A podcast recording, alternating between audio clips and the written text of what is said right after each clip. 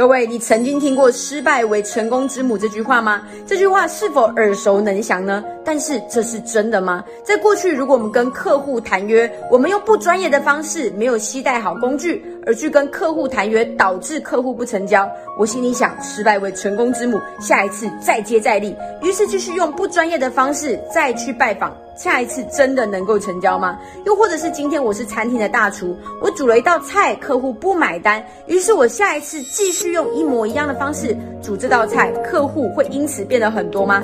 答案呢？我相信各位都都知道，答案是并不会的。所以到底什么才是成功为之母呢？在过去的我如何能够三年赚亿？我发现了一个最重要的关键。事实上，总结复盘才为成功之母，总结复盘才为成功之母。在每一次失败的过程当中，我们是否有找到失败的原因，进而去下一次真正的改变？比如说，我们准备的工具并不充足，我们准备的话术并不够到位，我们无法解决客户的问题，于是我们在下一次有了更好的修炼，才能够达到成交的结果。各位，所以呢，失败为成功之母呢，对我来说。